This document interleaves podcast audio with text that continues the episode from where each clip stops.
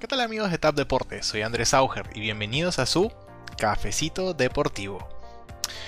Y empezamos con la NBA, donde Nikola Jokic fue nombrado el MVP o jugador más valioso de la liga tras una temporada increíble. TAP Deportes recientemente habló con su entrenador Mike Malone sobre la temporada de su estrella y esto fue lo que nos dijo.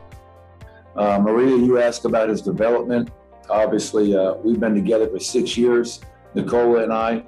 Um, and to see him grow up on the court, off the court, mature into a leader um, has really been um, so impressive. And I'm just really fortunate uh, to be a part of that and to be uh, around him every day to see that maturation and development as a player and a young man. So, um, you know, he's a great player, and we need him to continue playing uh, at, at that MVP level he's been playing at. Por otro lado, los Sixers ayer igualaron su serie 1 1 a los Hawks con una actuación defensiva brillante para limitar a Ice Trey Young, el cual por fin bajó su efectividad de campo y triple y tuvo que ver cómo su oponente Joel Embiid anotara 40 puntos. Fue realmente notable la defensa de los Sixers en este juego 2. Y díganos, ¿ustedes creen que los Sixers ya encontraron la fórmula para frenar a este equipo de Atlanta? Coméntenos abajo. Por otra parte, este domingo vimos una verdadera paliza de 39 puntos de diferencia de los Brooklyn Nets ante los Milwaukee Bucks. Los de Brooklyn con 32 puntos de Kevin Durant y sin James Harden lideraron en un momento por 49 puntos. Para algunos esta serie ya se acabó y están sacando sus escobas, pero esta noche veremos si Giannis y los Bucks pueden responder en casa y remontar esta serie que va 2-0 para los Nets.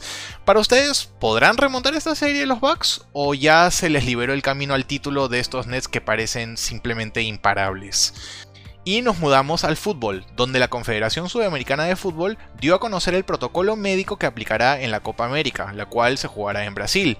Con el fin de evitar contagios por COVID-19, las delegaciones no podrán moverse de las zonas restringidas y tendrán que cumplir al pie de la letra su agenda designada. Y por supuesto, habrán pruebas antes de cualquier traslado. El certamen comenzará el domingo 13 de junio y finalizará el 10 de julio en el Estadio Maracaná de Río de Janeiro.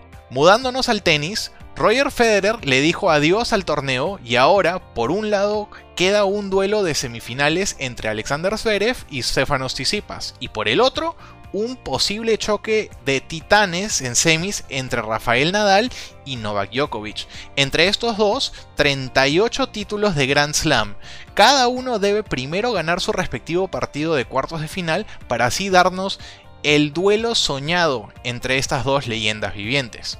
Y amigos, eso es todo por este cafecito. Gracias por acompañarnos y si les gustan nuestros contenidos, no se olviden de buscarnos como Tap Deportes en todas las redes sociales y plataformas de podcast. Y para no perderse de lo último en los deportes, asegúrense de activar sus notificaciones. Este fue Andrés Auger, salud para todos y hasta la próxima.